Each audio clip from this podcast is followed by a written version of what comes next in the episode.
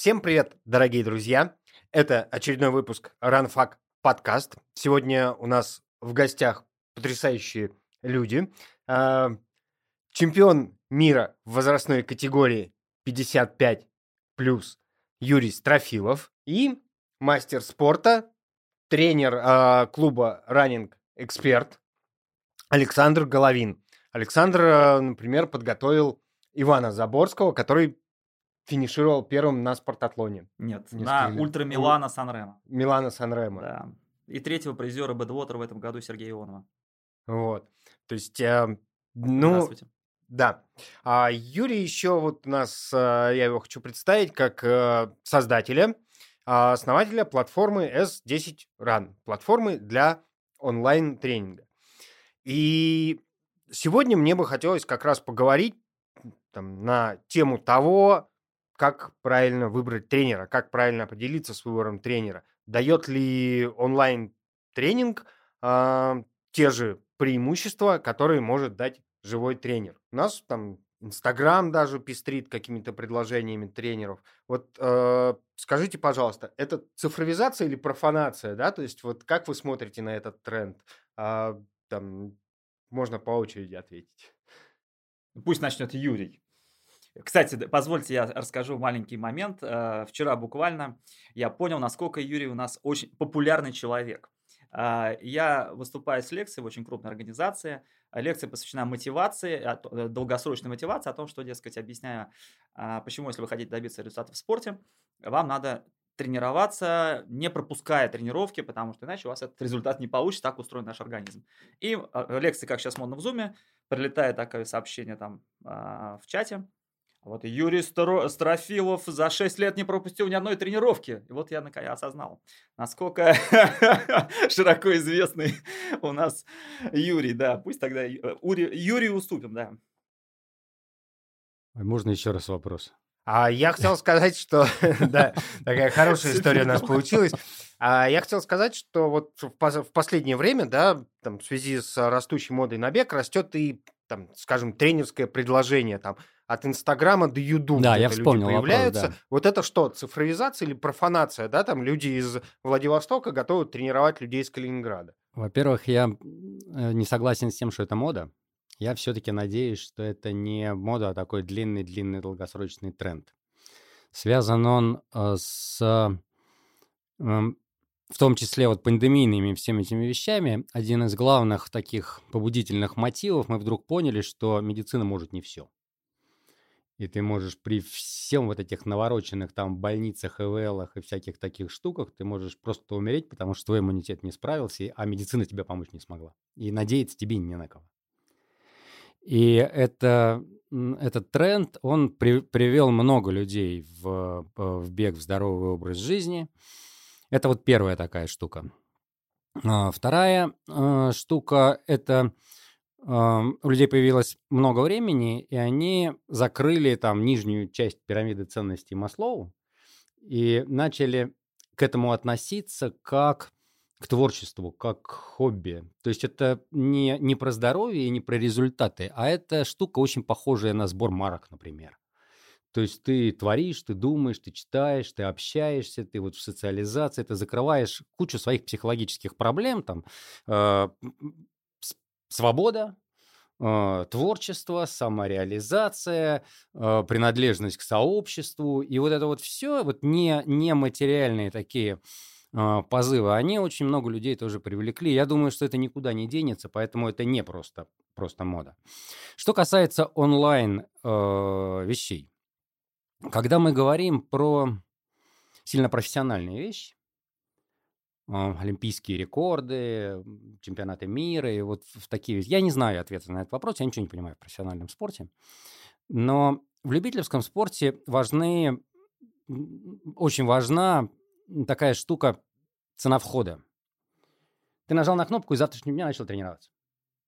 Не надо ни договариваться, ни куда-то ехать, вот не, не бегать, заниматься снарягой какой-то. Вот просто нажал на кнопку и побежал. И, и ты уже получил все, что ты хочешь. Дальше, в зависимости от реализации, что за платформа, что за тренер, там есть много нюансов.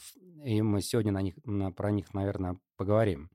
Но основная вот история, по которой я считаю, что это вот цифровизация, это кардинальным образом снижение цены э, входа в это хобби э, и получение вот этих вот всех плюшек. Просто вот одна кнопка. Саш, а ты как смотришь? Э, очень сложный вопрос. Э, во-первых, я вижу, что был рост интереса к бегу, ну, прям заметный рост, начиная с 12-13 годов, сейчас очевидная стагнация. Ну, то есть количественных, если посчитать количественные характеристики вот марафонов, там, а, забегов, роста сейчас нету. А, вот. Э, то, что, наверное, оно невозможно это измерить, а мы на уровне ощущения, что все больше людей там предлагает свои услуги в качестве тренеров, ну, наверное, я с таким ощущением соглашусь. Э, но это скорее так, вот человек непонятно зачем повинуясь моде, еще чему-то, а, начал бегать, а потом думает, как бы это из этого извлечь какую-то пользу. О, я марафон пробежал за 3.45, дай-ка я буду учить людей бежать э, марафон за 6 часов. То есть, ну вот скорее какая-то такая вещь. С чем я точно не согласен, с тем, что побудительным мотивом людей, вот как Юрий сказал, э, там, задумались о здоровье. Это наименьшее. Про самоактуализацию там какие-то вещи если уж мы там в рамках пирамиды Маслоу говорим, то, пожалуй, соглашусь. Про здоровье я не вижу людей, которые вот значительную массу представляют, а чтобы они представляли а, какую-то заметную массу из вот этой из этого количества общ, общего количества бегунов, чтобы они заняты были именно а, вопросами здоровья.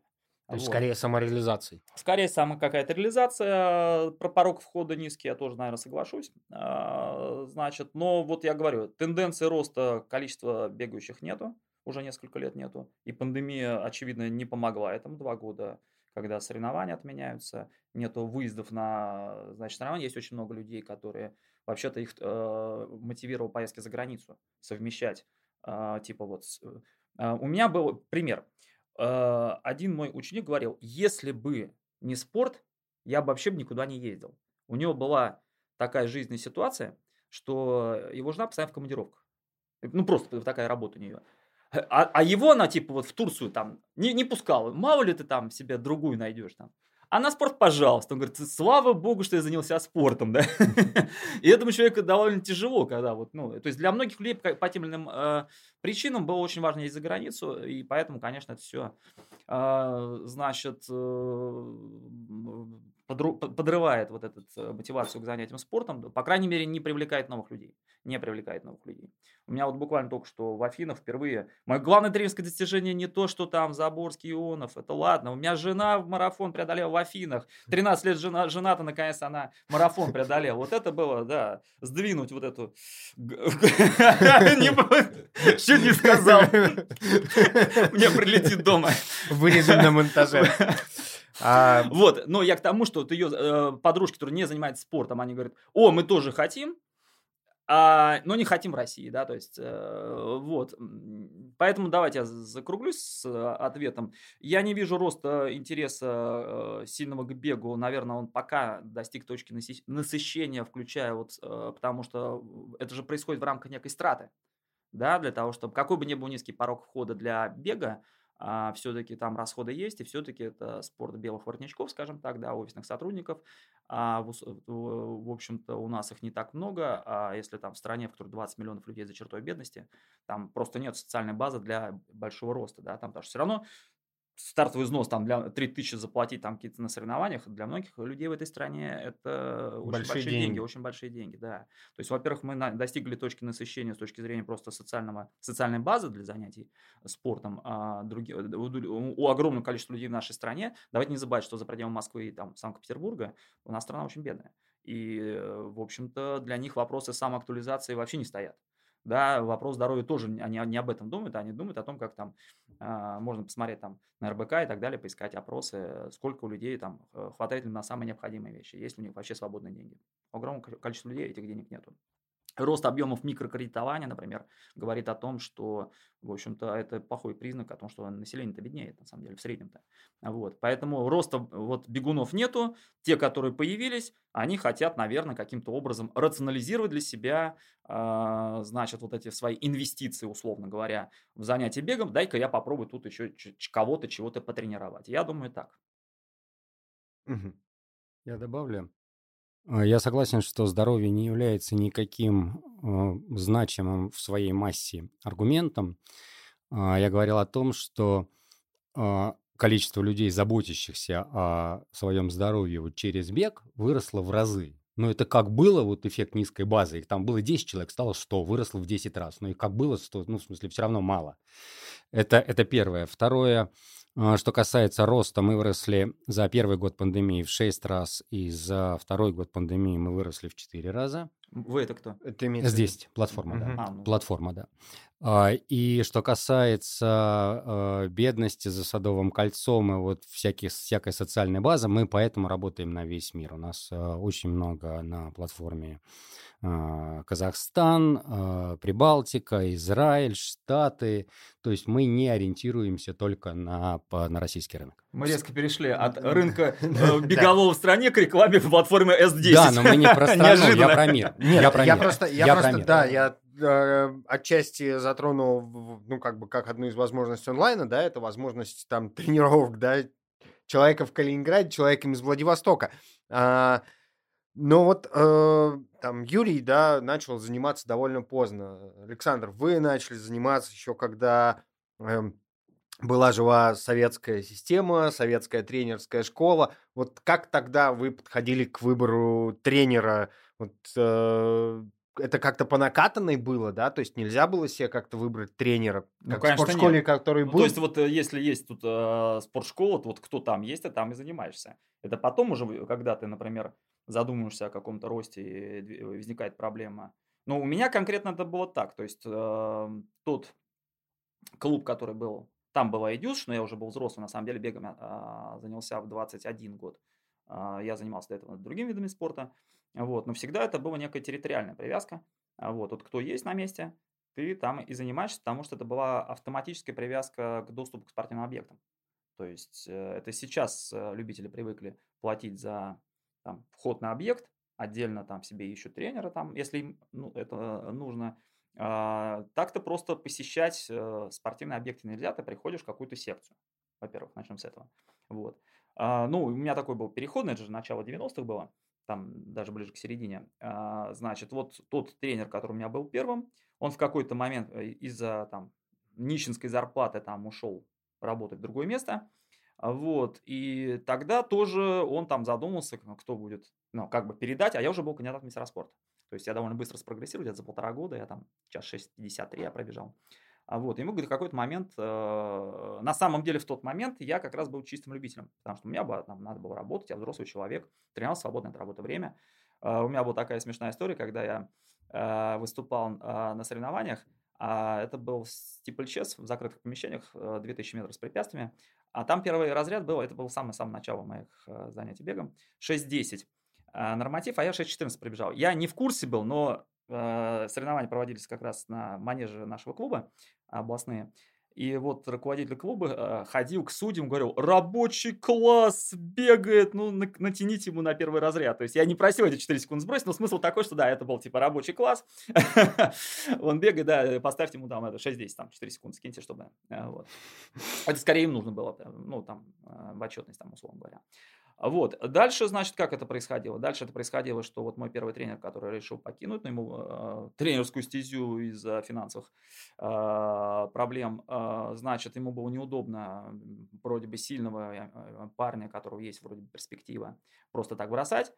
Э, он нашел, э, я этого человека не знал, тренера в отставке такого, как его называли, чернокнижника. Это меня, на меня произвело впечатление. У меня папа преподаватель вуза, поэтому для меня, в общем-то, уровень а, образования, ну, так сказать, а, эрудиции и так далее, э, начитанности, у меня был краеугольным камнем. Нафига мне тупой тренер в этом смысле? Ну, то есть, э, я не, никогда бы не смог бы тренироваться у человека, который, там, скажем, знает меньше меня, еще что-то.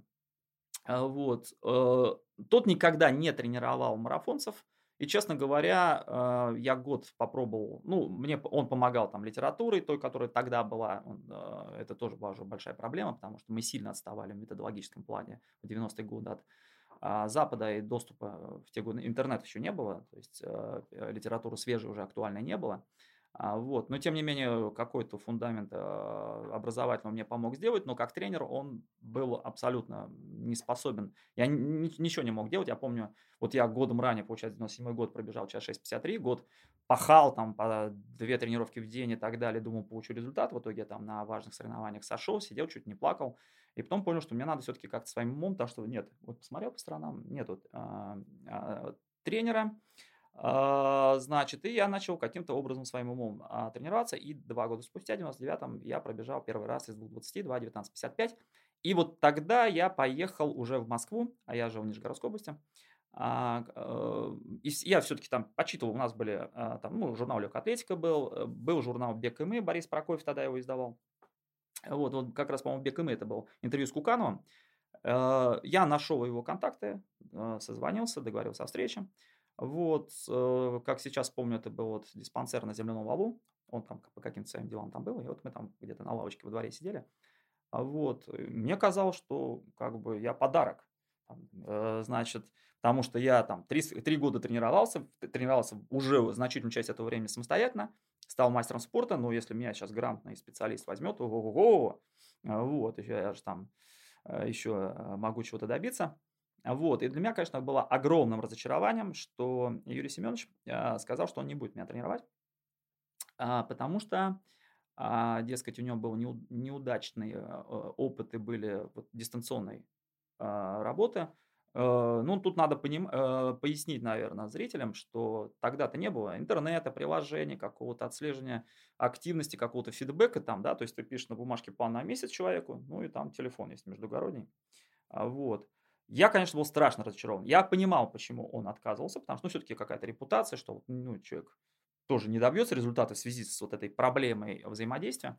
Вот, а ему-то зачем это надо, он заслуженный тренер э, страны. Вот, для меня это было, наверное, важно, это к вопросу, наверное, забегая вперед, о том, что некоторые люди якобы добиваются успеха с приложением. Я думаю, что они, там немножко посложнее ситуация.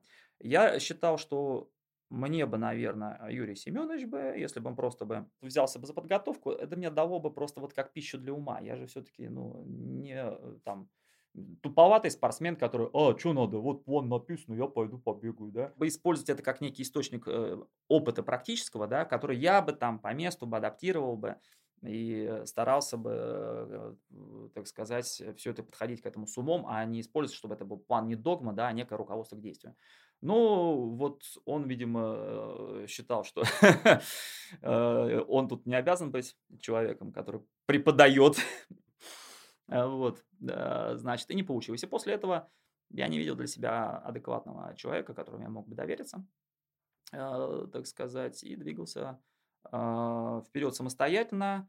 И, наверное, это ограничило мою карьеру, потому что, ну, как бы ты не можешь одновременно расти как тренер и как спортсмен, да. То есть ты должен сначала, сначала формируется тренер, а когда я сформировался как тренер, на самом деле это было где-то вот, у меня прорыв был, 2003, тогда я взял э, помогать девочке, которая стала тут же мастером спорта, там она многие годы тренировалась, не могла, то есть я как-то вот понял, э, уже появилась какая-то литература западная, одна из сильных книжек, которая произвела на меня впечатление, это была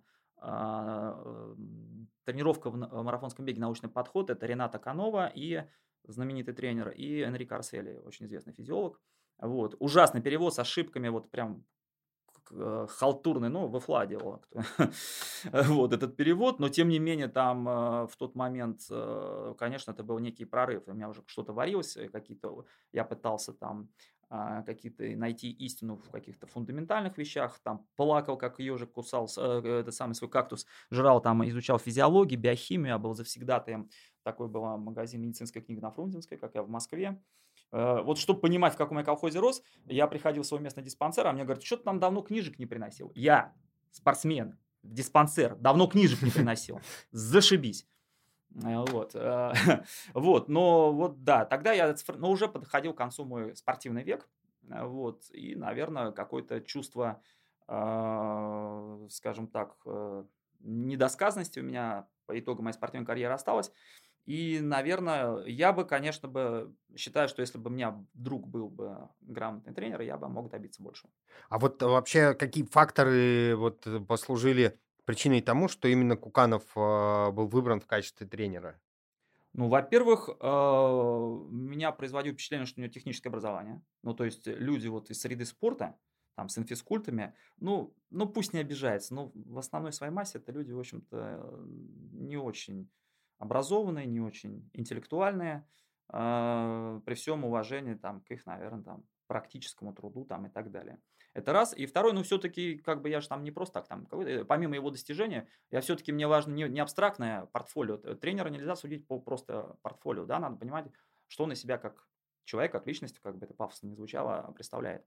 Вот, я же все-таки читал его интервью, то есть какие-то рассуждения, там, здравый смысл, то есть это, я понимал, что кто это такой. Вот.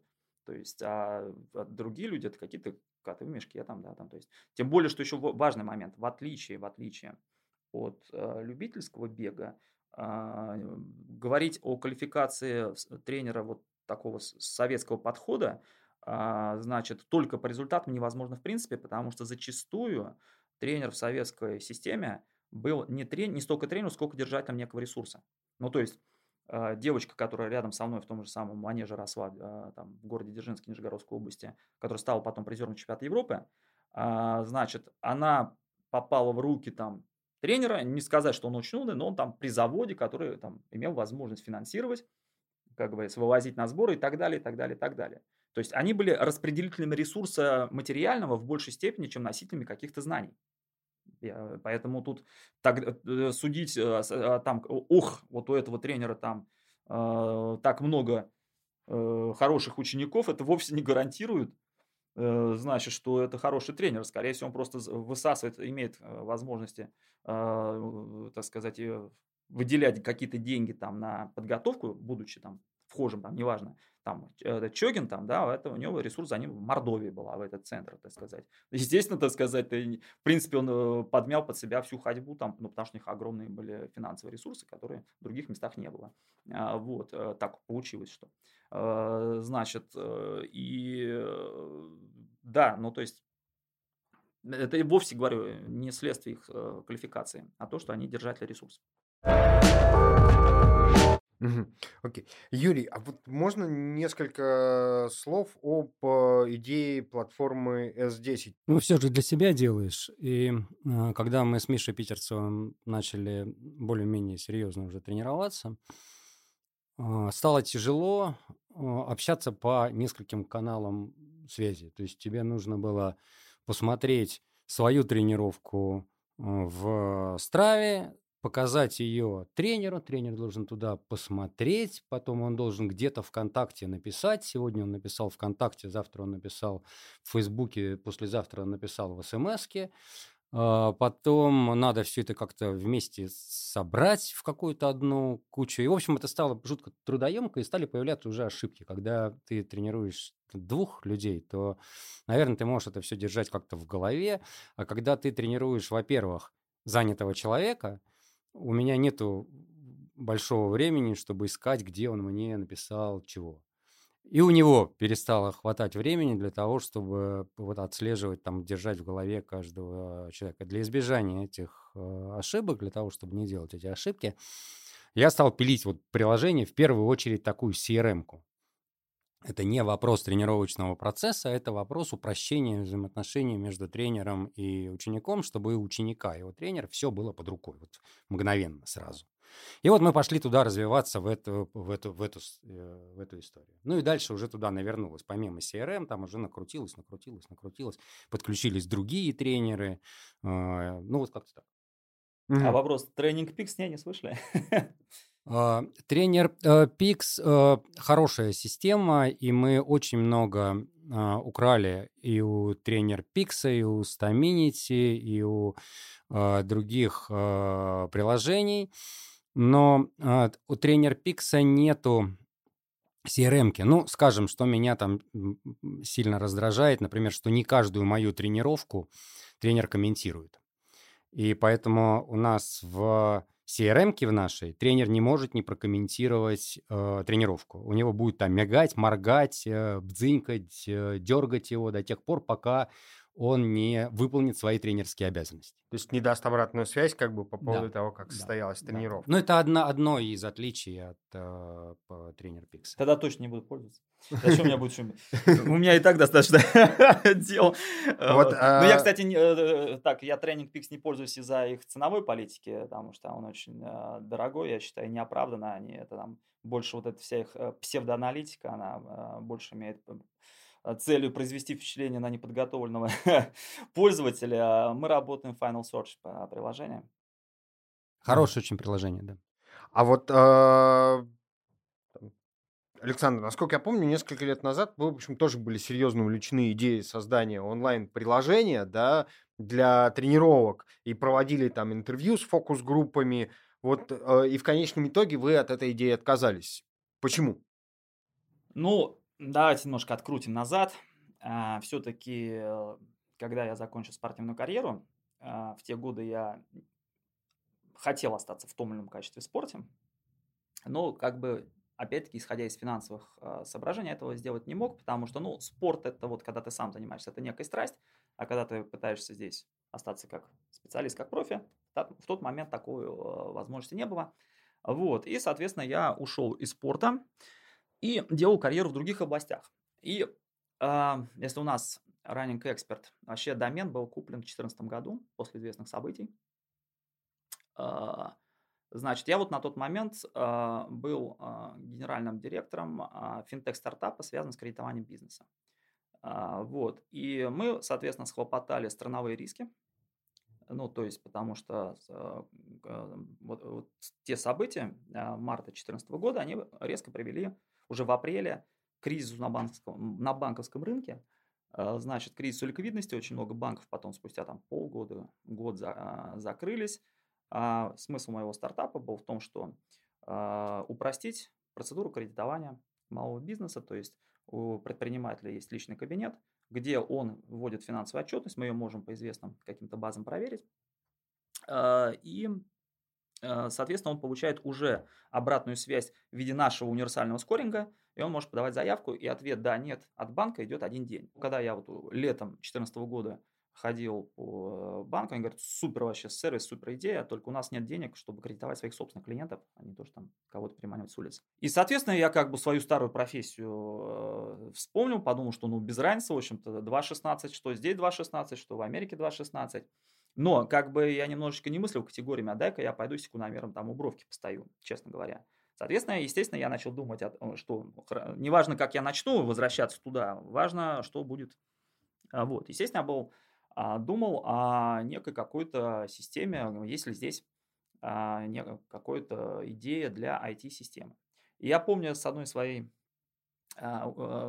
был такой проект «Марафон за три часа», если кто помнит, вот с этой девушкой я ходил, а, значит, и как ты думал, вот что вот здесь вот сделать, что вот, где вот приложение IT вот, э, да, мне, э, применить? А, я помню, даже у меня такая была какая-то аналогия, Lingua для Uh, типа для, для, для, спортсменов. Для, для спортсменов, да, да. То есть эта история, пока я начал все равно туда двигаться, значит, эм, ну вот возвращаться, условно говоря, потихонечку, не торопясь. Я на самом деле ранний эксперт был создан, когда я был а, ну, 15 год, а, у меня уже там были какие-то ученики и так далее. На тот момент я был главным редактором портала «Сравни.ру». А, как раз Олег Юрьевич Тиньков меня тогда, он купил этот портал, он меня собеседовал на должность главного редактора. Вот, то есть я это довольно долго думал, и в итоге у меня в какой-то момент возникла идея, что да, можно сделать, наверное, некого робокоуча, но проблема какая? А, например, был такой проект «Загнувшийся». Я же много чего смотрел, так сказать, из того, что есть. Я не, не знаю, как правильно называется, Гипис, Джипис, не знаю. А, я знаю, что в него э, Игорь Мацанюк, такой известный инвестор, вложил 300 тысяч долларов. И ребята сидели, они очень далекие от спорта были, то есть программисты хорошие и так далее, они запилили красивое приложение. Грубо говоря, они э, засунули в это приложение книгу Джека нашего Дэниелса от 800 метров до марафона. Да, да, да, да, да. Вот. И приложение загнулось, оно не могло не загнуться, потому что когда ты просто генерируешь планы по шаблонам, это генератор случайных планов, как я называю, потому что если приложение не умеет работать автоматизированное с обратной связью, а, то оно бесполезно. В какой-то момент я осознал, что нужно использовать ту же систему, как используется в кредитном конвейере. То есть, в принципе, то, когда мы говорим, а, вот, э, э, вы подаете заявку на кредитную карту, вам говорят time to yes, ну, то есть время одобрения 2 минуты. Это означает, что полностью автоматически все проходит. То есть э, вы заполняете заявку, она проверяется по бюро кредитных историй, там, там э, сложная система принятия решения, для этого используется специальное программное обеспечение типа э, Decision Support System, Decision в просторечие, э, ну или и называется там движок бизнес-правил, там, да, смысл это сопоставление факт-правила. Э, значит, э, и, например, при выдаче кредитных карт я могу сказать, что э, дерево решения там порядка полутора тысяч решений, вот это только выдача кредитной карты, достаточно простая история. Но я как-то в какой-то момент осознал, что если уж автоматизировать с обратной связью, повторюсь, приложение, которое просто генерирует план, не умея работать с тем, что фактически выполнен план, не выполнен, по каким причинам не выполнен, он частично выполнен, да, то, то что живой тренер, он, так сказать, с этим работает.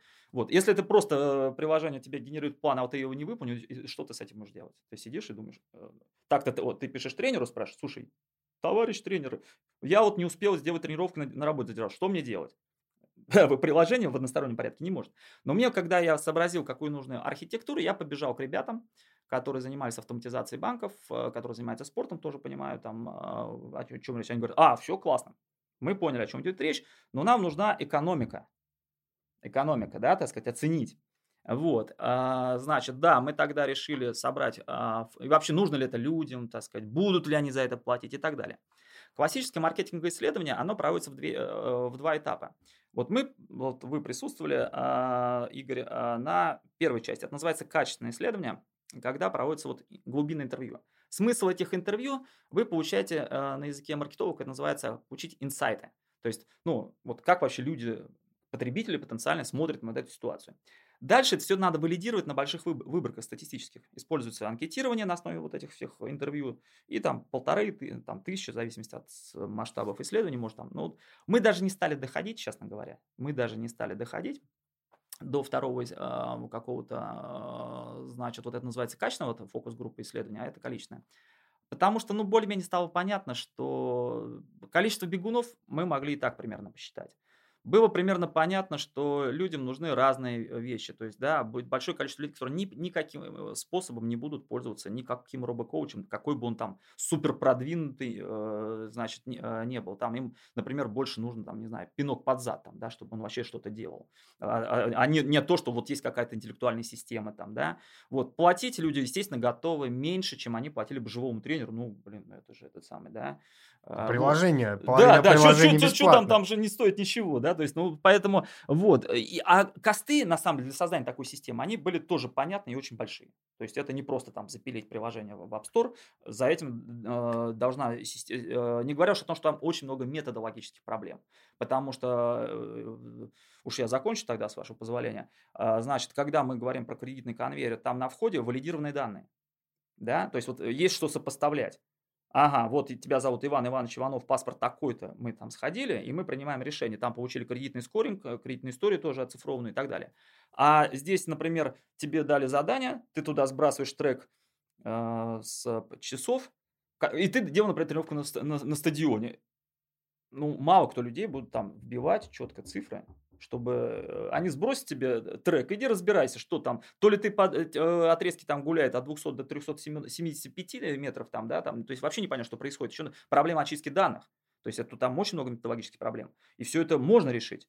В мире экспертная система существует с 60-х годов, там, да, а, ну, это в основном, когда там речь идет о автоматизации каких-то, ну, вообще денежных вопросов, а здесь масштаб маленький, можно было бы держать в уме там, что там Америка, еще что-то, но если ты не можешь хотя бы по нулям выйти э, на своем родном рынке, ну, наивно там выходить куда-то. Поэтому в целом как бы мы дружно от этой истории отказались, как экономически нецелесообразно. То есть в первую очередь все-таки экономика. Однозначно.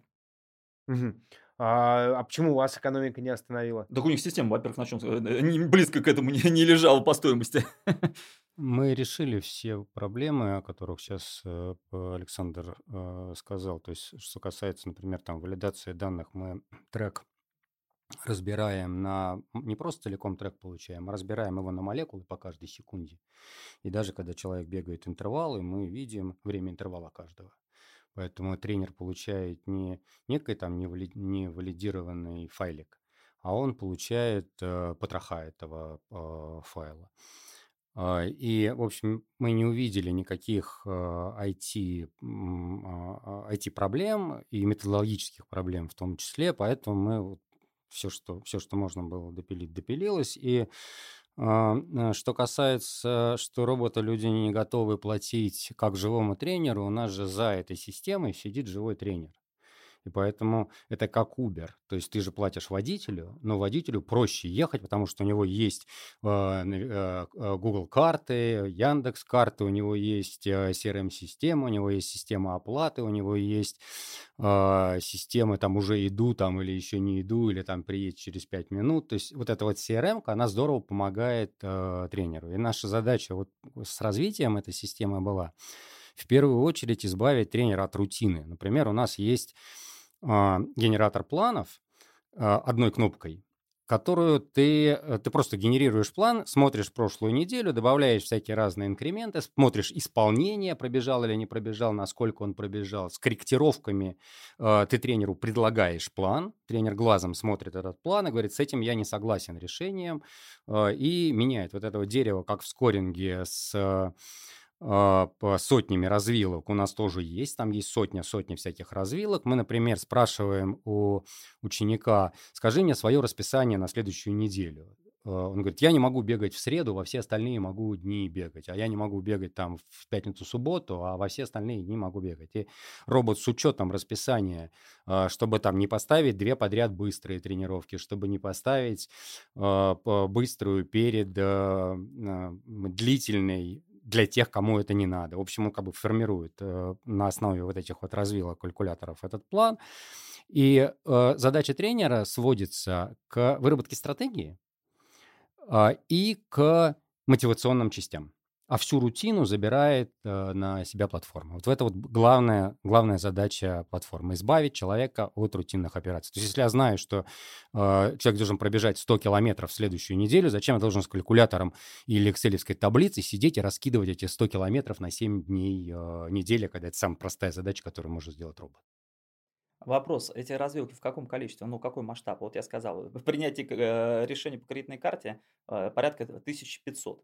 Сколько у вас, э, какой масштаб вот этих Я развилок? думаю, что там около сотни развилок. А, ну около сотни это ерунда, мы не об этом говорим. Мы просто говорим о совершенно другом. Если речь идет об автоматизации взаимоотношений живого тренера и ученика, то это игра на поле Final Search, э, Training Peaks. Вот, можно там, наверное, что-то делать, что у этих систем нету и так далее. А, значит, ну тут есть другие вопросы, связанные с тем, что ты пребываешь в России э, и, соответственно, как бы доверие будет к сервису ну, существенно ниже там у какого-нибудь условного американца, чем вот. Но мы просто нельзя сравнивать несравнимые вещи, мы говорим о разных вещах. То есть создавать CRM-ку э, для тренеров, для тренеров я, в принципе, никогда не, не планировал. Там, да, ну вот этот, это э, task менеджер условно, да, для взаимодействия, как его еще можно характеризовать. А, вот. Э, получается, у Юрия создавать это и конкурировать с Training Peaks и Final Search, но я тут не не могу профессионально судить, я не, не интересовался, не сравнивал, так сказать, да. Вот, мы просто говорим о других вещах, о разных вещах. No, ну, вот, в данном случае, кстати, если Юрий занимается именно вот этим, то, наверное, вот эти инстаграмные тренеры, которые там по 3.45 марафон бегают и хотят кого-то по 6 часов, наверное, им э, как раз это для проекта такого типа это хорошо. Вот, Рост непрофессиональных сразу, тренеров, так сказать. Сразу э, вынужден, да. вынужден добавить, смотрите. А... Раз уж мы про это заговорили, я чтобы, не, не знаю, а, вот э, мы вспоминали, да, в начале нашего разговора Юрия Куканова, там было понятно, какой порог входа, да, как бы в тренерскую профессию, да, тебе нужно получить соответствующее образование, тебе нужно иметь некоторую спортивную карьеру там с результатами, да, тебе нужно, там, не знаю, там, э, принимать участие в соревнованиях, там, начиная с какого-то уровня и проходя это все как квест, да, сейчас вот я 3.45 пробежал марафон, буду тренировать людей за 6 часов. Вот э, порог входа получается крайне низкий, квалификация тренеров получается крайне низкой, и инструмента контроля за этим нет, когда человек тебе в онлайне пишет, я за 3.45 бегаю, тебя за 4 часа научу бегать. А так в чем суть вопроса? А, вопрос в том, что вот э, не несет ли вот это вот как раз угрозу истории, что вот э, то, что ты начал про инстаграмных тренеров, да, как бы, э, что низкого уровня как бы люди идут в тренерскую профессию. Слушайте, я не вижу здесь проблемы. Деятельность законодательно не регулируется. Люди добровольно платят, не платят деньги. Меня, может быть, удивляют те люди, которые берут себе тренера, который там 3.45 бегает и чему-то тебя пытается научить за твои деньги. Вот мотивация вот этих клиентов. Но это их проблемы, это их деньги. Я не вижу здесь проблемы. Тот порог входа, он ведь тоже был некорректен. Вот для, э, это же я, э, если уж э, сравнивать с теми, я не, не стал бы приводить это как эталон там, да, то есть был ограничен доступ, то есть государством там, да, к инфраструктуре. Там, да? То есть было такое выражение даже из советских времен «отлучить от спорта». Это что, очень хорошо? Ну, то есть, если ты считаешь бесперспективной, тебя просто тебя закрывает, перекрывает кислород, да, ты не можешь посещать ни спортивные объекты, ни выступать в соревнованиях. Я э, в 24 года, став мастером, радовался. Для меня был некий такой момент, потому что еще, хоть уже Советский Союз не существовало, но в Советском Союзе был возрастной ценз. Если ты в 25 лет не мастер спорта, тебя не допускают до всесоюзных соревнований. Ты бесперспективный. Для меня это был некий, а я еще перспективный, я в 24. То есть это была жестокая система. Да, чтобы стать тренером э, в какой-то вот госструктуре, там, не, там все было государственное или там, неважно, там, заводское, у нас народное. вот, ну понятно, да, то есть так или иначе это все, э, назовем условно, государственным было. Да, ты не мог там прийти с улицы и сказать, э, типа, да, а вот я хочу тренировать, там, да, там, я бежал марафон 3.45, все-таки там были какие-то требования, там, какие-то выполнения формальных требований, но с другой стороны, там и конкуренции толком не было. А вот если я мне выполняю те же требования, а вот я хочу доказать, что я лучше, у меня возможности не было. А где я буду на, во дворе тренировать? Или меня и на соревнования не пустят. Поэтому э, уж лучше вот такая вольница, когда там по 3.45 там люди, бегущие марафон, там берутся тренировать, и в конце концов же у людей же свободный выбор, они же не, там, не заставляют приходить к ним клиентов-то, да? Вот, чем вот то, как был в Советском Союзе. Поэтому я не вижу здесь какой-то проблемы, хотя, конечно, я могу там сам э, посмеяться над такими так называемыми тренерами, да. Я лично проблем не вижу нельзя их называть так называемыми тренерами, потому что для того, чтобы вообще как-то характеризовать людей, нужно брать критерии оценки. Вот представьте себе, человек ни разу не бегал, никогда в жизни не бегал. И вдруг он понял, что он хочет бегать. Он посмотрел по телевизору марафон, он там почитал, что-то он вдохновился, он там книжку мою прочитал, хочет бегать. Ему тренировочные планы и Джек Дэниелс нахрен не надался. Ему нужен мудрый человек в первую очередь. И он ищет человека, который ему покажет разницу между сидением на диване, между листанием Фейсбука и между, э, между э, тренировками и кайфом, который человек получает от э, бега. То есть нужен человек, который умеет поменять чужую жизнь. Этот человек не называется тренер. Назовите папой его назовите, как угодно, или там мамой, как угодно назовите. И на платформе очень много таких людей. Например, у нас есть люди очень успешные бизнесмены, которые работают тренерами. И к ним приходят не потому, что э, они могут написать, списать с книжки Джека Дэниелса тренировочный план, а потому что они могут найти слова, которые поменяют чужую жизнь. И это в тысячу раз более важно, чем э, 6 лет в Лесговта. А, люди до тех пор, пока они начали, не начали бегать за 2.30 марафон, им эти лактатные пороги, э, циклы Крепса в гробу видали. Ни, ни на что, вообще ни на что не влияет. Влияет способность сказать, что, парень, если ты дальше так будешь сидеть, ты загнешься. У тебя жизнь серая. Давай я тебе покажу, как, э, как это правильно делать. У меня есть опыт, у меня есть жизненный опыт, у меня есть опыт э, людей, с которыми я работаю, у меня есть опыт, который я применял в других сферах бизнеса, и теперь я могу применить этот э, э, опыт к бегу. Человек, который пробежал за 3.45 марафон, в этом смысле гораздо более полезен как тренер, чем я. Потому что я пробежал достаточно марафонов для того, чтобы для меня это превратилось в рутину. И когда я первый раз приехал из Нью-Йорка, я всех свои, все свое окружение оторвал от диванов и заставил бегать. У меня была такая энергетика, меня так в Нью-Йорке зарядили, что я считал просто категорическим преступлением, что вокруг меня есть люди, которые не бегают. Я, я испытывал просто моральные страдания, что я получаю вот эти вот кайф, а люди вокруг меня его не получают. И поэтому все вокруг меня стали бегать. А сейчас я, во-первых, не могу уже дотянуться до всех, уже все вокруг меня и так э, бегают. Во-вторых, уже энергетика не та. То есть даже вот я приехал с чемпионата мира с э, Лондона, но это в большей степени рутина. А там Егор Блажеев, который, как вы ровно говорите, за 3.45, он настолько брызгал энергетикой, он настолько ему было в кайф, он настолько перло, что он там в первый год раз и вот всех своих друзей быстро поотрывал жопу от диванов, они тоже побежали. И вот это кайфово. Они делают огромную работу для страны. Они заставляют людей бегать. Ой, э, Юрий начал с формулировки. Надо критерии оценки, соглашусь а закончим каким-то реальным сектантством. А с как... Причем здесь работа для страны? О чем мы вообще говорим? Ну, у нас тут что тут? Избирательная кампания, что ли? Э, тренер – это технический специалист, то есть как инженер. Вот таких людей я называю тренерами, да, то есть, который говорит, вот э, приходит человек, он говорит, я хочу такую-то задачу выполнить. Например, э, ваш никакой Егор Блажеев не поможет Сергею Ионову пробежать Бэдвотер просто добежать, потому что мы имеем дело с экстремальными условиями. Я сидел в PubMed, да, знаете, что такое PubMed?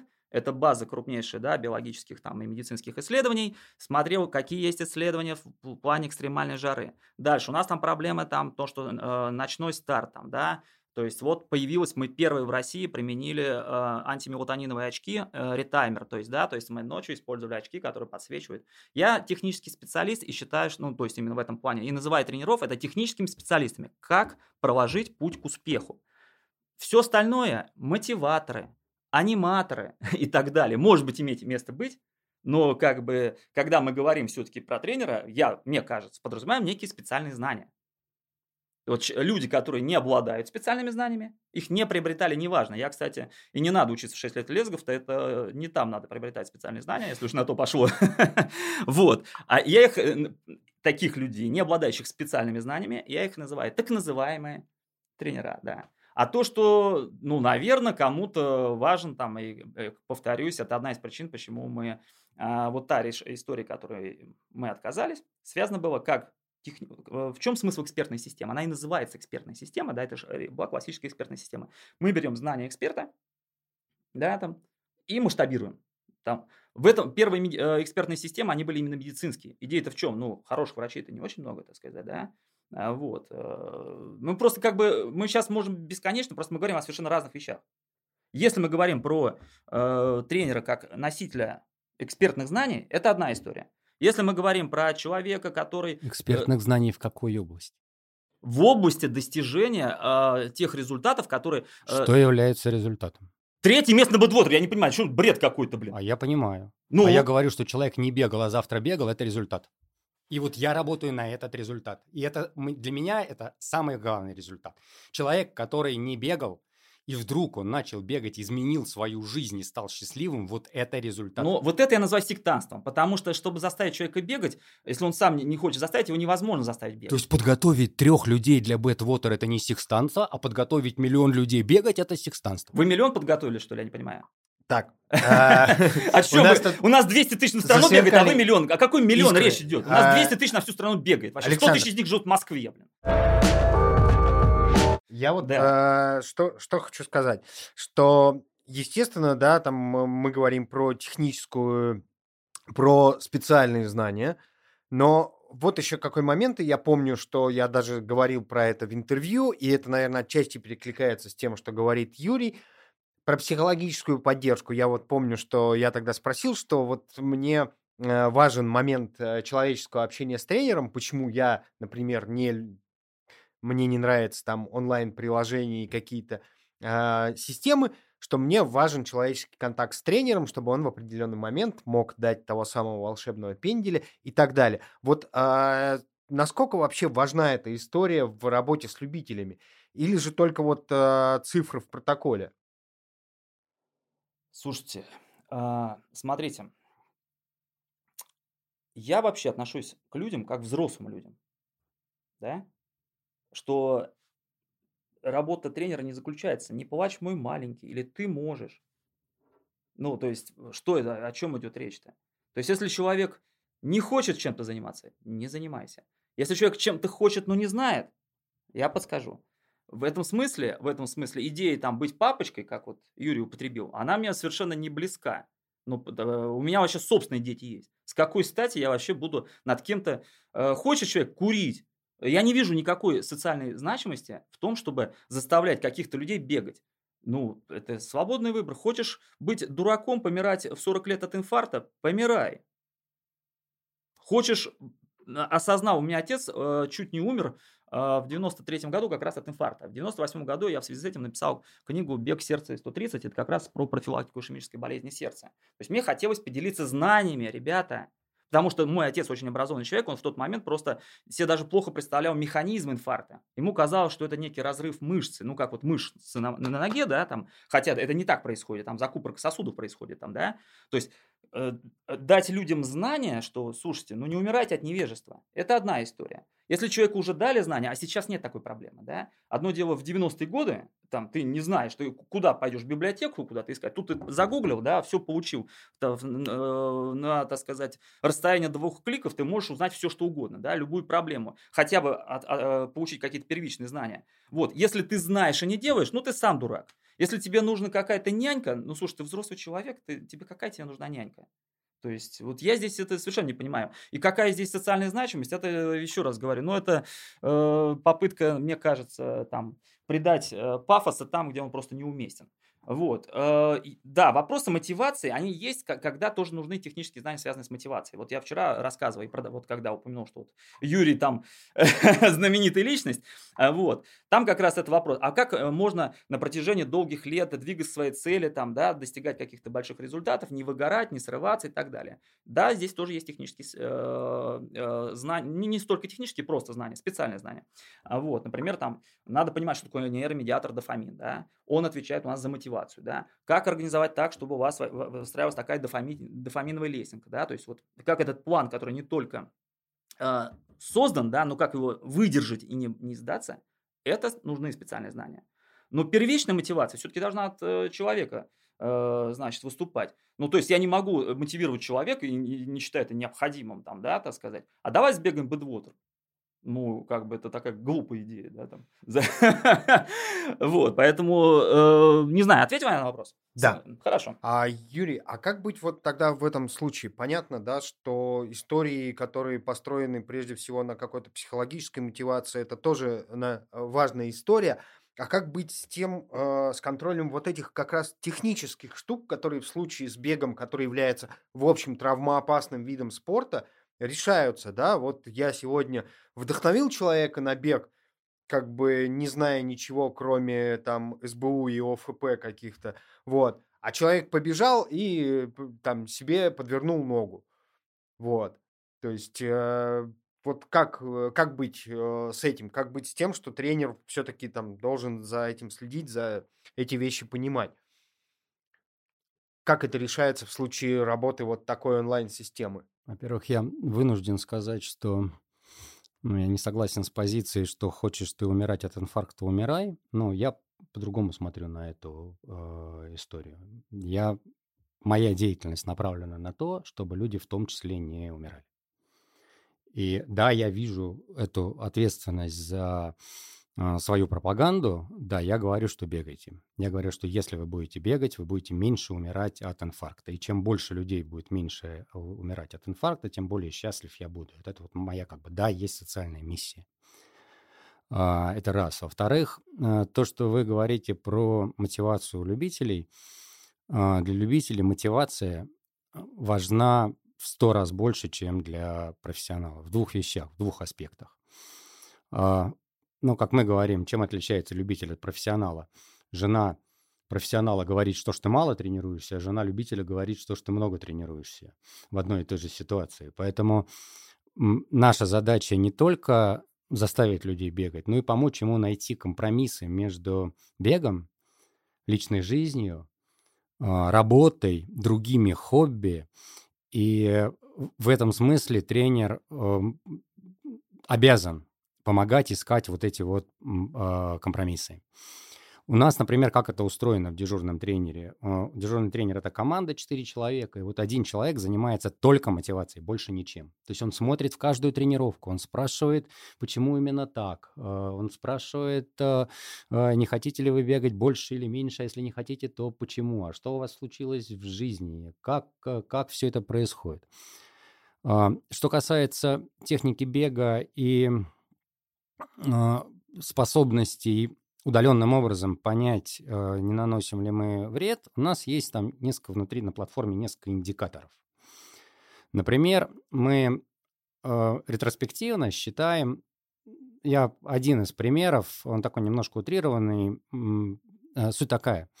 Мы бигдатой, ну такой квази-бигдатой, считаем, какой пульс у тебя на какой-то определенной скорости. Например, ты всю жизнь бегал 5 минут километра, и у тебя пульс был 140 а сегодня 160. И загорается красная лампочка. Тренер спрашивает, что это было-то? Да кофейку попил или с женой поругался. А, ну все нормально. Но если мы не знаем ответ на этот вопрос, имеет смысл понаблюдать и посмотреть, что это было-то. Может, ты уже заболел, может, ты перетренировался, в общем, может, что-то что случилось. Плюс всякие графики, которые э, определяют нагрузку, они тоже подсказывают. Э, я там для себя знаю несколько параметров, которые говорят о том, что я вот близок к перетренированности. И это абсолютно математические параметры. Там никакого волшебства нету. Просто вот накопленная нагрузка за 40 дней. Я ее вижу, я знаю, в какой момент я сковырнусь. И поскольку у нас есть история и ретроспектива на несколько лет назад, мы примерно знаем, что раньше ему было плохо вот при таких параметрах, сегодня ему при таких параметрах чуть лучше, но тоже скоро он там сковырнется, мы это знаем. И онлайн-тренировки хороши тем, что ты, у тебя тренер в кармане 24 часа в сутки ты, если тренируешься, приезжаешь в манеж два раза в неделю, то ты как бы ждешь э, с рассказами о себе, можешь подождать э, какое-то количество времени, приехать к живому тренеру, его как бы обсудить. Но когда ты прибегаешь э, с тренировки, система тебя начинает мучить, напиши отчет. Напиши отчет от тренировки, расскажи тренеру, как ты пробежал, что там такое было. Это, это раз. Два, здесь есть важный юридический момент. Э, такая гипотетическая ситуация. Приходит человек к тренеру и говорит, что-то я плохо себя чувствую, там тянет где-то в, в, в ноге. А, тренер говорит, ну, давай понаблюдаем.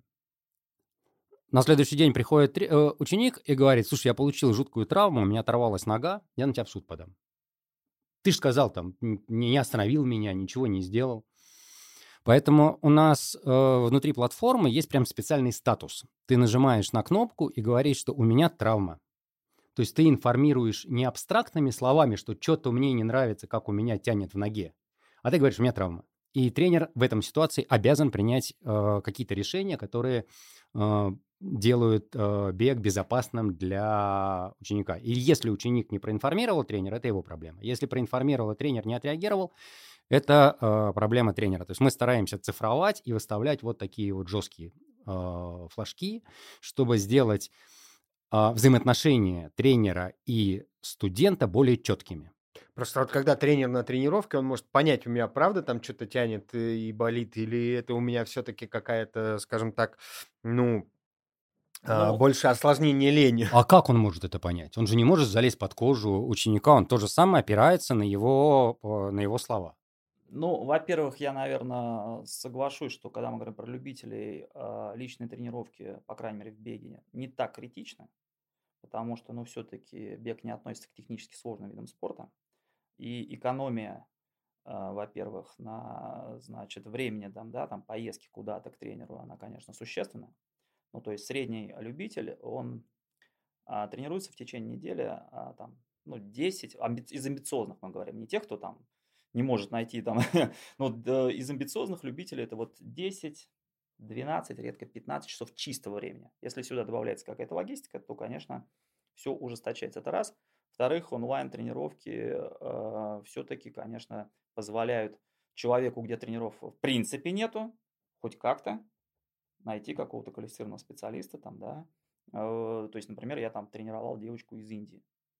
Там их ультрамарафонка, там их всего две на всю страну, на эту миллиардную страну, и тренеров там вообще нет. Ну, то есть, было бы лучше, если... По крикету за там Да, и при этом еще момент такой, э, как говорится, ну, было бы лучше, если бы я с этой девочкой там каждый, как у профессиональных там спортсменов, каждый божий день был. Да, но такой вариант просто не предусмотрен. Ну как, она, это ж, она же не может мне там оплачивать э, полностью меня содержать там, да, то есть тут какой-то компромисс. Вот, поэтому вопрос, как, э, значит, э, это все построено.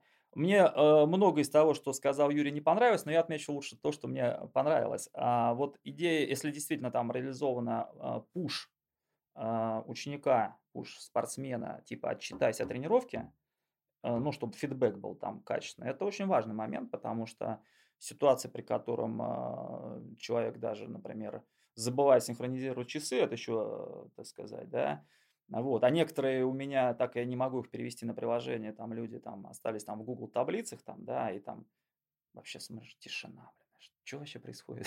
И начинаешь что-то, как говорится, дальше, так сказать, писать, слушай, что случилось, как это там и так далее, там, да, то есть, если там действительно есть какие-то пуши там, связанные с э, заполнением, э, ну, ну, напоминанием э, ученику, чтобы он э, что-то, какой-то фидбэк дал, поподробнее, чем подробнее, тем лучше. Вот. Э, то это прекрасно. Что касается юридически, это вот как раз вещь совершенно незначимая. Она, э, э, если мы говорим, что человек официально оформлен, то он должен по-хорошему там договор присоединения, еще что-то юридически, он можно почитать на сайте Running Expert. У нас договор, то есть человек, который занимается Running Expert, он автоматически, это договор присоединения, он выполняет вот свои договоры. И от, отказ, разумный отказ от ответственности, он, так сказать, предусмотрен. Там, ну, то есть, вот. Поэтому, ну, как бы, во-первых, я не знаю ни одного прецедента, чтобы кто-то на кого-то в суд подавал вообще, так сказать, сколько я... За... Посмотрите на медицинский бизнес сейчас. Но это медицинский, еще раз говорю, медицинский, он э, жутко зарегулированный, есть к чему придраться.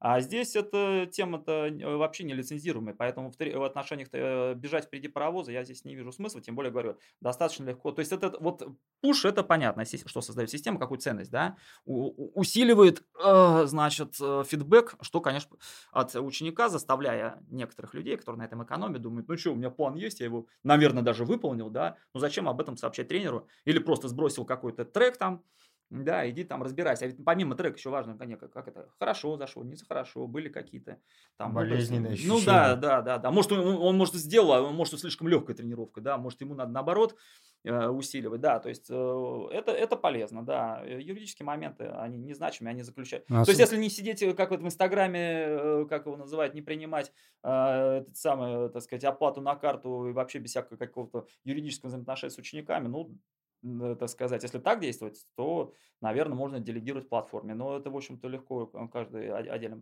тренер мог решить, если по-серьезному относиться к этому. Да. У нас, например, есть калькуляторы, которые рассчитывают э, интервальные тренировки и развивающие тренировки, зная твое будущее время на марафоне, целевой темп. Мы рассчитываем темпа для разных э, типов тренировки. И когда ученик пробегает э, свою тренировку, он обязан проставить статусы. И там в том числе статус там тяжело и не сделал, тяжело и сделал. Ну, например, если ты бегаешь там интервальные тренировки, понятно, что должно быть тяжело. И сам статус просто мне было тяжело, ничего не говорит. Сделал или не сделал. Поэтому статуса 2. И тренер, видя этот э, статус, у него есть такая ручка настроечная, которой он крутит эту ручку и говорит, хорошо, следующую неделю мы будем бегать чуть-чуть помягче. И там говорит, там, полпроцента помягче. И калькуляторы подстраиваются под э, вводные, и на следующую неделю будут планировать тренировки чуть помягче. Ну вот это, кстати, кто у вас является носителем знаний-то для этих калькуляторов? Джек Дэниелс и я. Ну, понятно. А вот, а, э, Джек Дэниелс... Э, Макмиллан еще. Ну, Макмиллан, понятно. Вот. Ну, получается, что люди транслируют, в общем-то, устаревшие взгляды, есть, э, вот, так сказать, пытаются их масштабировать, да. Окей. Ну, вот опять же, такой вопрос, да, который, как мне кажется, довольно сложно решить при однозначном выборе исключительно в онлайн. А, да, вот я пришел там на первую тренировку к своему тренеру, мы с ним э, поделали какие-то там, пробежались, он посмотрел, как я бегаю, дал мне какую-то СБУ, дал мне ОФП, посмотрел, как я это делаю, и говорит, о, вот здесь вот у тебя как бы есть определенная проблема. Как это решать в случае онлайн? Видеозаписью? Вот. А, проблема с чем еще раз? Не Пробл- проблема с, с тем, с, да, с, с коррекцией, да, вот мне тренер говорит, у тебя там видно, что у тебя там слабые, условно говоря, паховые мышцы, вот тебе там май. Я отдам слово Юрию, потому что я в свою а, позицию сказал. А, бег, э, беги, техника не настолько критична, чтобы вот прям заморачиваться этой проблемой. Я, во-первых, соглашусь с Сашей, что э, это не подметание копья, где э, техника решает все. Э, это, во-первых. А во-вторых, э, у Леонида Швецова есть прям школа э, техники бега, которую он полностью ведет онлайн. Да, это видео, да, это анализ техники по видео, это подготовка упражнений, э, это контроль этих упражнений. То есть там много видео, видеообмена, но онлайн никаким образом не, не осложняет эту работу, наоборот. Ну, например, если ты хочешь очень быстро бегать, попробуй найди себе там действительно квалифицированного тренера в твоем городе, а, когда у тебя там на платформе 400 тренеров, ты можешь найти там, ну, практически любого, и они все разные. А, одни, например, у нас там Денис Васильев, он фанат АФП. Я вообще АФП не делаю, не люблю, вообще ничего не понимаю в этом. И, пожалуйста, они все разные. Хочешь э, найти себе фаната УФП, пожалуйста, работай там с Денисом Васильевым, он тебе будет каждый день писать УФП, которые надо делать. Если ты фанат э, техники э, бега, ищи себе тренера, который такой же, как ты, фанат техники бега. То есть не в ближайшей спортшколе, а по всему миру. Хочешь ты, чтобы у тебя тренер был выдающимся парнем в результатах на марафоне, иди к Диме Серегину, он чемпион Латвии по марафону, тренирует у нас на платформе, приходишь к нему и получаешь все сокровенные, сокровенные знания. Ему тоже неинтересно заниматься совсем с новичками, ему интересно готовить э, людей на какие-то, на какие-то результаты, поэтому это дает такую еще одну степень свободы, когда ты можешь по всему миру найти себе интересного тренера, который тебе подходит. Ну, вообще для технически сложных видов э, есть уже давно приложение «Захват движения», сравнивая с эталоном. Да. То есть, ну, просто в беге это не настолько критично. Да. А как быть с восстановлением после травм, допустим. Вот э, мне кажется, что здесь тоже у онлайн-систем, какими бы ни были хорошими, э, есть э, серьезные упущения, потому что они не видят живого ученика. Они не знакомы с его ощущениями. Тренер это может увидеть, отследить на тренировке. Вот как с этим быть? Игорь, я бы хотел попросить, давайте уточним терминологию. Что значит онлайн-система? Если это система, которая вот типа, как Юрий употребляет термин CRM, взаимо- онлайн взаимодействие между живым тренером и э, учеником, это одна история. Если это некий, так сказать, генерирующий в автоматическом режиме план, это совершенно другая история. У меня сейчас вопрос ваш о чем, а какой из этого? Ну, то есть э, для большинства людей там приложение это вот э, там не, нечто скачанное из App Store, да, там, да. там Nike тренинг, там да. или там э, еще там Рантастик, там какие-то такие приложения. Вот э, они же не справляются с этим? Нет, конечно. Они вообще не работают. Вопрос. Эти вещи не работают. А вот э, э, какие-то экспертные системы? А есть... их нету. Их нету. Экспертных систем нету. То есть получается, что фактически с выводом ученика после травмы может будет сказать... заниматься э, тренер, он будет это делать живую, используя S10, Final Search, Training Peaks и так далее. Да. Но только живой тренер это может сделать. Ну, конечно. Если, э, да, если мы говорим, э, так сказать, про приложение, то они, в принципе, ничего не могут сделать. Вот такие вот односторонние. Как я называю их, генератор случайных планов. Вот. если как только ты сталкиваешься с какой-то проблемой, тут нужен специалист. В данный момент в мире не существует полноценных экспертных систем, которые могут заменить собой э, живого человека. Ну, Есть система, которая помогает взаимодействию. Вот. А заменить нет такого еще. Смотрите, есть э, разные этапы жизни спортсмена, и системы помогают на каком-то определенном этапе. То есть у тебя все хорошо, ты понимаешь, что происходит, ты не болеешь, ничего не, не предвещает, и тогда системы тебе в том числе помогают э, тренироваться. Ну, в частности, я полностью тренируюсь на своей системе, вот своими вот этими калькуляторами, квази-искусственным э, интеллектом, потому что мне лень сидеть, сидеть с калькулятором, высчитывать вот эти все свои темпа, расстояния, в какой день чего бежать. Мне лень. Я нажимаю кнопку, мне система генерирует план на следующую неделю, я смотрю, и что-то мне кажется, что 8 по 400 будет э, маловато на следующей неделе. Сделаю-ка я 12 по 400. Мне так видится. Я поменял одну цифру, э, и, и все, пошел тренироваться. Не надо сидеть там, генерировать то, что не надо генерировать. Это раз. И вдруг меняется, меняется жизненный что-то в жизни. А, я еду тренироваться в Лондон, и мне кажется, что что-то мне плохо сядет, через жопу как-то все пошло. А, я пишу Денису Васильеву. Я говорю, День, глянь. Он заходит внутрь, он видит мои отчеты, я сам себе каждую, после каждой тренировки пишу отчеты. Там есть планы. Там есть все графики, такие же, как в тренер Пикси. А, все темпа, все, все нарисовано. Там есть система поиска. Он туда заходит, смотрит и говорит, слушай, я бы вот сейчас переделал, не надо тебе вот бежать так, я бы вот сделал вот так. Мое такое мнение. Я говорю, окей, хорошо. А, позвоню там, это уже не second opinion, а там третий opinion. Говорю, посмотри, и ты тоже. Посмотрели, я принял для себя решение. Ну, например, там пришла к нам девушка, э, смешная ситуация, э, бегает, что-то не заходит тренировка, вторая тренировка не заходит, третья тренировка не заходит. Мы начинаем ковыряться там, все, все как бы... Потом она пишет, блин, я беременна. Блин, мы звоним Рите Шаройко. Говорю, Рит, слушай, у тебя там куча детей, ты мастер спорта и тренер. Забери девчонку, она хочет тренироваться, будучи беременной. У тебя опыт гигантский э, в этом. И все, она забрала человека, все, там все видно, все, все системы, все абсолютно все, э, все видно, все красиво, все, э, все понятно. Более того, она уже даже заплатила тренеру, то есть надо же там деньги перевести, чтобы, ну, ей жалко денег просто так от одного тренера уйти. А у нас все как бы автоматизировано, все там кнопки нажал, все переехало. Поэтому, э, когда хорошо, когда все хорошо, когда все плохо, действительно, как Саша правильно говорит, нужно там голову включать, да, авто, полностью автоматического э, тренера, который полностью, как искусственный интеллект, будет тебе генерировать план, чтобы ты стал чемпионом мира, нет, такого не будет. Но э, вот эти вот приложения, как Саша говорит, генератор случайных планов, они делают очень большой э, большую работу, связанную с отрыванием жопы от дивана. То есть э, человек кажется, что не ветеран броуновского движения, который бегает просто так, а он бегает по неким планам. То, что эти планы как бы случайным образом созданы, лучше, чем никакие.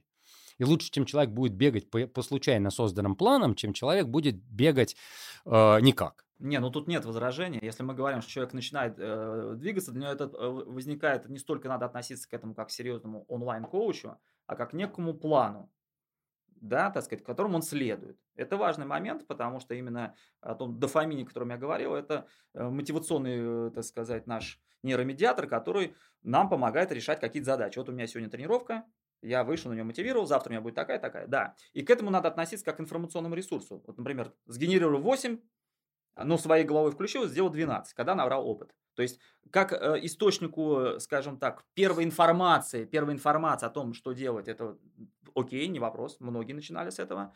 Э, как, значит, каким-то тоже мотиватором для человека, который, э, так сказать, еще недостаточно опытный, чтобы сам себе составить план, да, и он еще по каким-то причинам не хочет к тренеру там тоже не вопрос, у них своя ниша не, есть, я же не возражаю, я просто, э, вопрос-то был с чего, что вот есть проблема, да, как ее решит какой-то, оно никак ее не решит, этой проблемы, да, вот это приложение, да. Важное дополнение от Александра Головина, сделанное уже после нашей записи.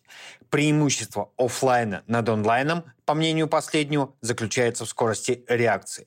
Если что-то не так идет на тренировке, тренер может сразу скорректировать задание и спасти работу. Если человек бегает сам и что-то срывается, возможно, он сломает и логику микроцикла, это неделя подготовки, и даже мезоцикла от 4 до 6 недель.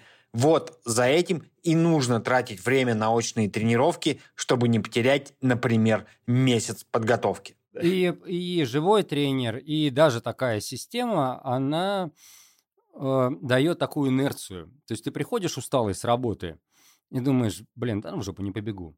Думаешь, блин, там же парень сидел, писал планы, думал. На... Ну куда, что я ему напишу, что я забил болт на, на его, на его работу и насрал и не побежал? А пойду пробегусь.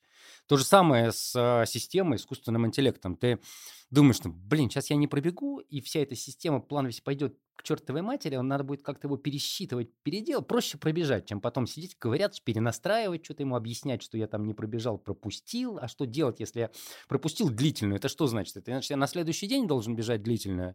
Или, или вообще не бежать длительную? Если не бежать длительную, как план-то дальше будет? На следующую неделю какую бежать? Я же эту не... Про... Лучше пробегу, потому что слишком трудоемко все это пересчитывать, переделать. Массово это не... Вот вторая история не работает. Человек человеком живым работает, да, соглашусь. Массово не работает. У того Гипписа, Джиписа была очень большая клиентская база, и все, э, так сказать, не сработало. У них, посмотрите, сколько скачиваний там было. Там сотни тысяч ли. То есть, ну, там реально большая история. Но массово люди как раз сталкиваются с тем, что вот они не выполнили, не выполнили, перенесли, там все едет, что-то не работает, бросают. То есть массово это не работает. Это в, в автоматическом режиме не работает. Ну вот э, хотелось бы как раз еще немножко спросить про вот эти, да, простейшие приложения, да, с которых все начинают, да, вот которые там есть доступны в телефоне, там. Я не начинал. От, от каких-то... В мое время их не было. От каких-то, да, от каких-то брендов или, или какие-то сами по себе какие-то независимые системы. Вот э, у меня есть, ну, то есть там вот э, мы перед тем, как начать запись, да, вспоминали там Фарида Мухаммедзарифова, вот человек на марафон э, на 2.39, в общем-то, для любителя это высокий результат, подготовился. 2.29. А, нет, нет, когда по приложению. Когда по приложению он еще бегал, он э, подготовился на 2.39. Он про эту историю многократно рассказывал. Вот, то есть все-таки приложение может подготовить, или пример Фарида это скорее пример ну, скажем, да, вот э, ошибки выжившего, там, уникая исключение подтверждающего правила. Я думаю, все проще. Эта ситуация будет так. Ему это генерирует 8, а он э, все-таки уже начинает вникать и делает 12. Я думаю, что он просто использовал это как информационный ресурс. Я не думаю, что он как это вот четко вот как ему генерируется, то он и делал. Я думаю, что все немножко сложнее, да, то есть он просто использовал как один из э, способов, так сказать, наметить план, да, но его все-таки, я думаю, он включал какой-то голову, э, так сказать. Никто же не отрицает того факта, что человек может сам тренироваться. Да? А откуда он берет, э, так сказать, источник плана? Там кто-то в свое время, когда приложение, мы, брали книжку, и пробовали, ага, вот этот человек там вот так тренировался, дай-ка я попробую. Там, помню, как Карош Лопиш там, да, до сих пор помню его не, не, эти микроциклы. Если кто не знает, это олимпийский чемпион 84 года. А, и, португалец. Да, португалец. И он был первым человеком, который пробежал марафон за 2.7. Он в возрасте 30... Ну, возрастной очень, да. 8 лет, там 2.7.11 пробежал. И олимпийский чемпион он тоже годом ранее стал. Вот, у него был этот э, цикл, там, как сейчас помню, по вторникам 400 там 10, 12, 15, 20. Сейчас мои ученики скажут, ага, мы знаем, откуда ноги растут. Ну, в том числе оттуда. А, вот, э, по, там, пятница он бегал, там, двушки и так далее, там, да. Но ты смотришь, понимаешь, в чем суть, ну, как бы конкретно все равно принимаешь решение, вот каждый, каждый конкретный день, как это сделать. Это используешь как ориентир. Я думаю, что здесь не надо говорить про какую-то ошибку выжившей. Скорее всего, это будет все-таки немножко более гибко, чем э, просто тупо делаю, как сказал программа. А вот меня мысли, э, что меня, я могу больше. Не, не буду, у меня наверняка там не так было. Я а, опять вынужден прорекламировать платформу, я, я извиняюсь. А, когда... Вон там, занести в кассу, да. Когда я читал а, и про Карлос Лопеш, э, мне очень понравился, когда прилетел в Португалию тренироваться, сажусь в таксист, э, в такси и еду до гостиницы с аэропорта. И меня спрашивает... Извините, э, чуть, чуть перебью. Зря, надо спуститься в метро. Он на стенке там нарисован, прямо из аэропорта на стенке там, да. Когда э, таксист у меня спрашивает, а что здесь делаете-то в Португалии? Я говорю, да, я марафоны бегаю, потренироваться приехал. Он говорит, а, Карлос Лопеш? То есть таксист, спросите у нашего таксиста хоть одного нашего советского олимпийского... Э, наш, я не знаю, что такое наш таксист, во-первых, сейчас уже в этих ну, пониманиях. Ну вот ну просто у среднего человека на улице спроси, там, ну кто, кто, кто, кто кого знает, помнит. Куца может, да, наверное, Куца, наверное, никто один не вспомнит. Никто не вспомнит никого. А, они прям таксист. О, Карлош Лопеш. То есть это вот роль, э, роль личности в развитии спорта, э, спорта в стране. Так вот мы, когда читаем, я когда читаю мемуары там всяких разных ребят, э, начиная там с э, Лопеша, о котором мы говорили, там и заканчивая там Питер Снелл, там по Лидиардовские тренировки, э, Калихмайниновские, там всякие разные. Мы это все как бы выписываем, выписываем, выписываем, и шаблоны тренировок мы закачали внутрь, внутрь платформы. И берешь просто готовую, готовую тренировку, э, тыкаешь на кнопку, вот у тебя есть подготовка, э, не знаю, в стиле там какого-нибудь там э, летучего, Затопика. летучего фина. Не, затопика нет, затопика нет. Затопика... Ну, я тут прокомментирую. Как профессиональный тренер, я считаю, что это, конечно, именно для достижения максимально возможного результата, это чушь собачья, но с маркетинговой точки зрения это вообще крутая вещь. Тренироваться как какая-то звезда. Ну, там не так, там же это же не просто целиковое полотно. Просто есть, э, есть э, ну, методика тренировок. То есть там за 4 недели до э, старта надо делать это, там за 6 недель надо делать это, там за 2 недели надо делать это. И вот эти вот шаблоны тренировок, а там, там просто написано, ты говоришь, я хочу пробежать марафон там за 3 часа у тебя есть темп там Т-42 по 4.16. И э, тренировка в марафонском темпе представляет из себя там бежишь километр, там марафонский темп плюс 15 секунд, километр минус 15 секунд. Робот подставляет марафонский темп твой и делает твою тренировку, но украденную у э, какого-нибудь э, Карла Лопиша. Не, mm-hmm. это как маркетолог э, внутри меня говорит, что это круто. Именно с маркетинговой э, точки зрения, да. А, ну вот э, я как раз э, читал тренировочные планы Лидерда недавно, ну, то есть книгу «Бег с Лидердом», и, в общем, было довольно интересно почитать про то, как строились тренировки. А в завершение нашего разговора, да, вот такого бурного, эмоционального, давайте все-таки подытожим а, какую-то историю. То есть получается, что будущее все-таки за симбиозом, что... Скажем так, э, не существует однозначного выбора в пользу онлайн-тренировок или офлайн тренировок, что онлайн, по сути дела, только избавил тренера от э, какой-то рутинной работы, скажем так, э, упрос... сделал более удобным общение учеников и тренеров, но в любом случае как бы нужно искать э, живого и нормального тренера. Ну, опять-таки, я скорее э, думаю, что будущее именно за онлайн взаимодействием живых людей. Вот. Э, и думаю, что э, проблема, связанная с чистым переводом на роботов, она никогда не решится. Есть такой проект num.com. Кто-нибудь слышал? А вот вы, как говорится, этого суслика не знаете, а он зарабатывает 400 миллионов долларов в год. А, корейский а, такой проект, который работает в США. Корейцы вообще, они молодцы, там у них там то игра кальмаров, то нумком. Вот, суть в том, что они там помогают людям там похудеть, э, значит, не только похудеть, там борьба со стрессом и так далее. Похудение, процесс, по идее, попроще, чем вот генерация планов, там, да, там, вот, у них там какие-то правила, вот есть красное, желтое, Сейчас а, я объясню, э, что я хочу сказать. Дойду, позвольте. А, потерпите минутку еще. Зеленая там еда, там какие-то правила и так далее. Но главное там э, в мессенджере э, тренер, ну некий тренер, инструктор, что-то тебе пишет. Не диетолог, не диетолог. Некий аниматор, назовем так, который тебя напоминает, что-то пишет. Вот. А, у них 3000 сотрудников и 2700 это вот этих аниматоров, назовем это. Я, я их называю так. Когда они решили дальше масштабироваться, они решили, ну, блин, ну, там нету какой-то супер там знаний, чтобы не автоматизировать это, да, так сказать, не поставить туда нейросеточку, которая там будет тебе то же самое человеческим языком писать. Так там клиентура-то возмутилась. Что тут... Возмутилась она, то есть, э, хотя, еще раз говорю, разница между тренером, который готовит соревнования, и разница с человеком, который напоминает, что тебе надо вот не есть вот эту пакость из красной ну, там у них э, их идея вокруг, что вся еда делится там на три цвета. Красный лучше вообще никогда не есть, или минимально. Желтый там ограничивай, зеленый ешь сколько хочешь. Ну, там, вот эта цветофорная система. Ну, то есть простая идея, и ты просто следи за собой, мотивируй, ходи, э, на весы вставай, отметь свой вес, потому что само по себе ты когда стоишь на весы. То есть история-то, казалось бы, простая, да, там, под автоматизацию. Ну, не хотят люди, чтобы им Э, какая-то нейросеть напоминала. У нас, у нас наоборот ситуация. Абсолютно. Ну, у вас масштабы какие? Вы, вы у вас выборка перекошена, у вас маленький масштаб, а тут все-таки речь идет о сотнях, миллионах людей там. А вот. Я продолжу. А, наоборот система. Ты пишешь человеку, а, там, грубо говоря, надо пробежать а, 8 раз по километру по там, 3.40. Он говорит, я не могу по 3.40, не, не, это не для меня, вы ошиблись, это неправильно, я не смогу так пробежать. Мы говорим, слушай, парень, ну как, не можешь? У нас искусственный интеллект. Он все посчитал, он посмотрел твои предыдущие тренировки, он все взвесил, все говорит, точно пробежишь. А, если искусственный интеллект сказал, я побегу, я попробую. И потом после тренировки пишет, блин, я не ожидал, как, как так получилось, нифига себе, я не верил.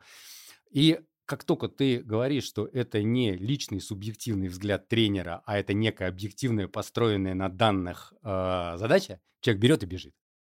Я думаю, что это эффект перекошенной выборки. Э, в массе так не работает. Хорошо, друзья, я предлагаю то есть мы, видимо, все-таки не придем к компромиссу. А в чем вопрос-то? Кто возражает-то что? Э, у нас есть три вещи.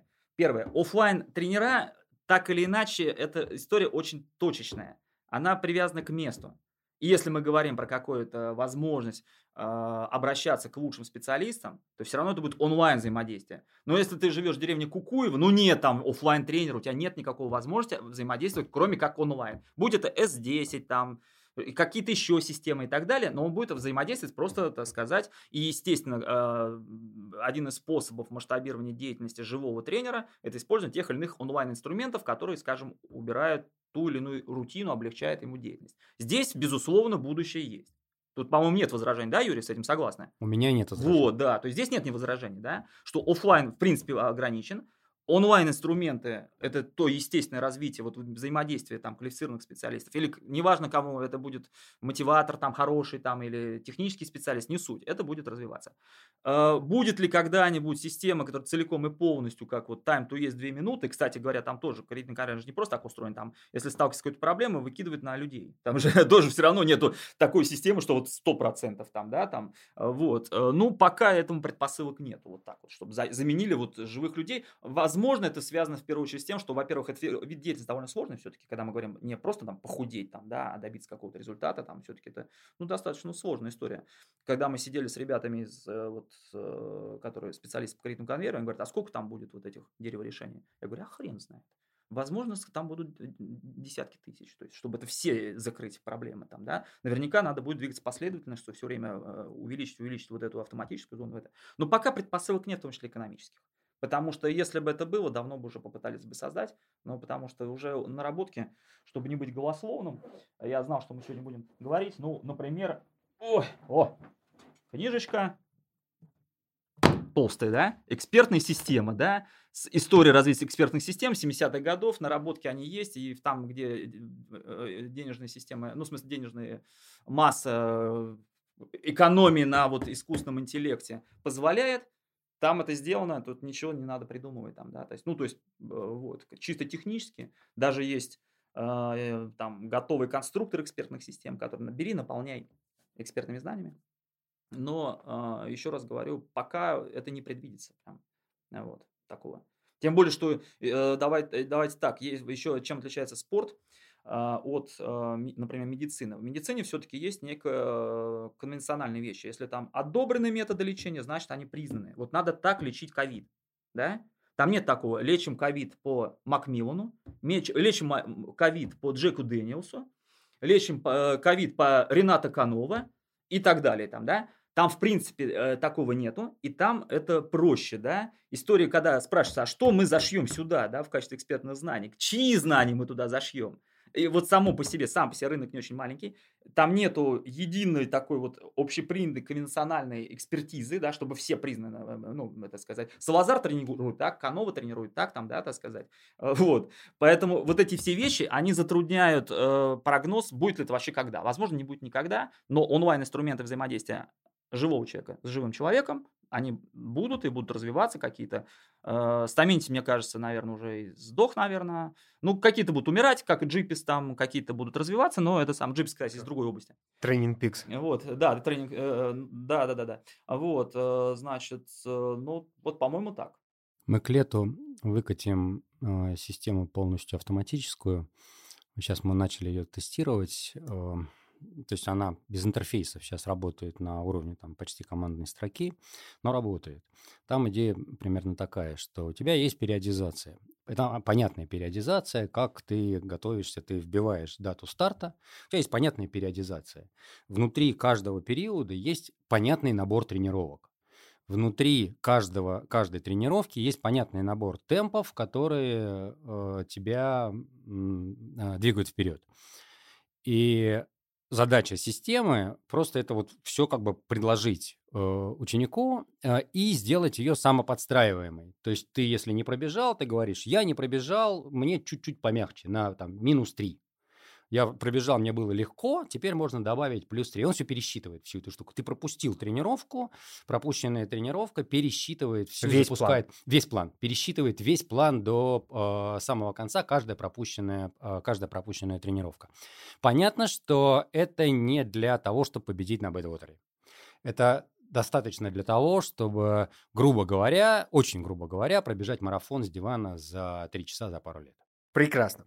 А, друзья, мы сегодня с вами обсудили, так скажем, проблему цифровизации тренерского рынка, да, чем это грозит э, любителям, как стоит к этому подходить, а обсудили какие-то иногда даже так скажем, довольно эмоционально какие-то слабые места, которые бывают у онлайн-систем.